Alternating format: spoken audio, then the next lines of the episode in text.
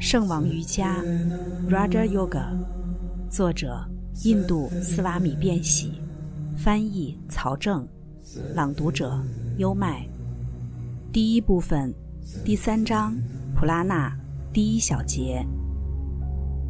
调息并不是很多人所以为的与呼吸有关，甚至可能与呼吸没有一点关系。呼吸仅仅只是达成真正调息的众多练习方式中的一种。调息就是控制普拉纳。根据印度哲学家的说法，整个宇宙由两种材料组成，其中一种他们称之为阿克夏，阿克沙，空。阿克夏是无处不在的，遍布一切的存在，一切有形的事物，一切和合的事物，都由这个阿克夏进化而来。正是阿克夏成了气体、液体和固体，正是阿克夏成了太阳、月亮、群星和彗星，正是这阿克夏成了人的身体、动物的躯体和植物。成了我们看到的任何有形的事物，成了能被我们感知的一切事物，成了存在着的一切。阿克夏不能被感知，它如此精微，以至于超出了我们普通的知觉。只有当它变成了有形的事物时，我们才能看见它。创造之初只有阿克夏，在创造循环的最后，所有的固体。气体和液体全都再次融进阿克夏中。同样的，下一次的创造还是以阿克夏为始。阿克夏是通过什么能量被创造成了这个宇宙呢？通过普拉纳能量。正如阿克夏是这个宇宙无穷的、无处不在的物质一样，普拉纳也是这个宇宙无穷的、无处不在的显现的能量。在一个循环的开端与结尾，一切都成了阿克夏，而宇宙中的所有力量都被分解还原成了普拉纳。在下一个循环中，普拉纳进化成我们称之为能量 （energy） 的一切，成为我们称之为力量 （force） 的一切。正是普拉纳显现为运动 （motion），正是普拉纳显现为引力和磁力。正是普拉纳显现为身体的动作、神经流和思想力。从思想往下，到最低级的力量，一切事物都只是普拉纳的显现。宇宙中一切能量的总和，不管是精神的还是物质的，当它们分解还原到最初的状态时，就称为普拉纳。当什么也没有的时候。当黑暗遮蔽黑暗的时候，还有什么存在？没有运动的阿克夏仍然存在。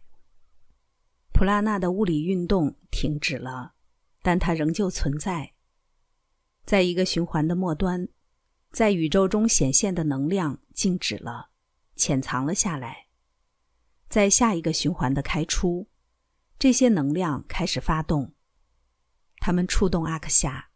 阿克夏进化成了各种有形的物质，而且随着阿克夏的变化，普拉纳也成了所有这些能量的显现。认识普拉纳，控制普拉纳，就是调息的真正含义。这为我们打开了无限能量的大门。假设有人完美的理解了普拉纳，并且能够控制普拉纳，那世界上还有什么能量不是他的呢？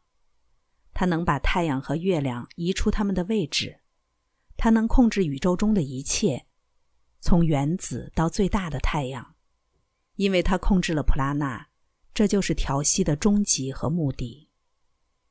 当瑜伽士达成完美之时，三德中的一切无不在他的控制之下。如果他命令众神或者亡灵到他的面前来，他们都会服从他的指令。三德中的所有能量都会成为他的奴隶而听从于他。无知者看见了瑜伽士拥有的这些力量，将其称为奇迹。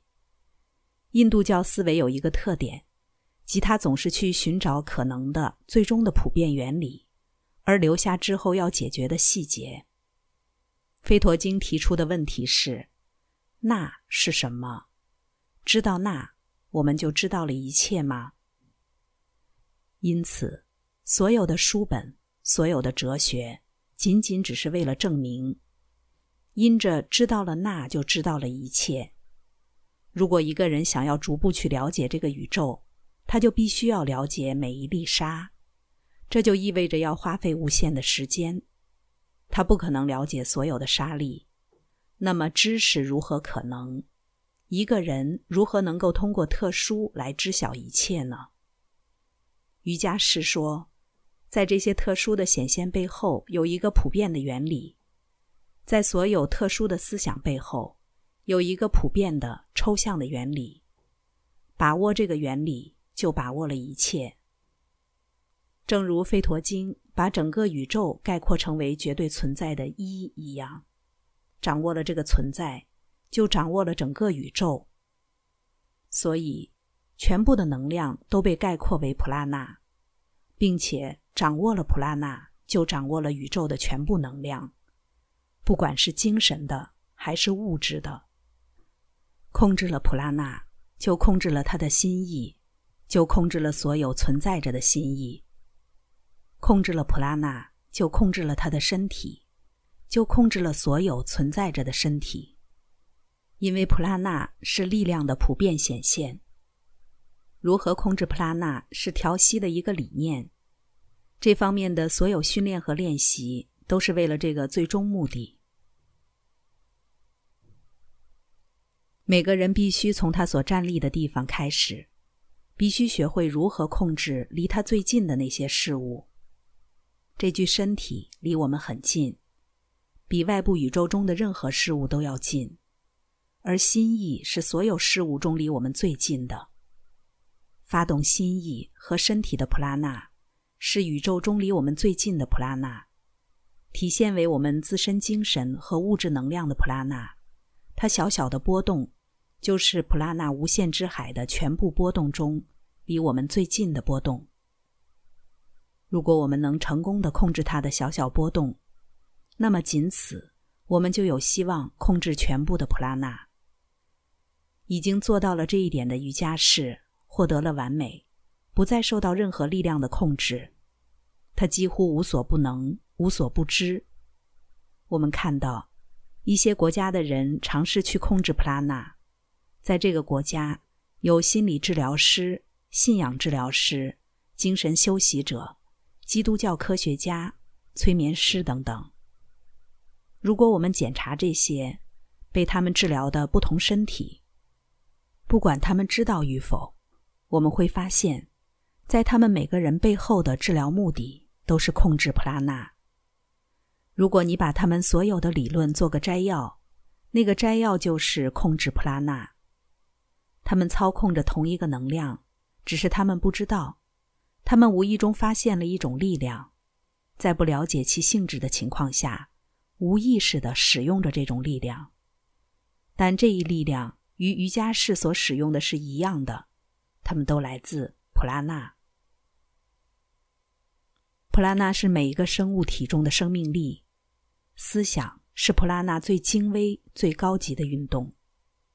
此外，正如我们所知，思想并不是全部。还存在着我们所说的直觉或无意识的思想，它们是最底层的活动。如果蚊子咬我们，我们的手会自动、会本能的去拍打它，这是思想的一种表达。身体的所有反射活动都属于这一层次的表达。此外，还有一个思想的层次，即意识。我推理，我判断，我思考。我看见某些事情的利与弊，然而这不是全部。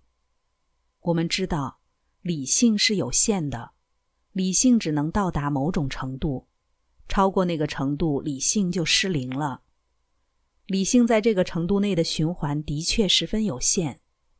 不过与此同时，我们发现某些事实冲进了这个有限理性的循环，就像冲过来的彗星一样。某些确定之事进入这个循环，尽管理性无法冲出这一循环，但肯定的是，这些事实来自于这一有限的循环外部。自我介入这个循环界限的现象的原因，也在这个界限之外。心意可以存在于一个更高的层面上，即超意识。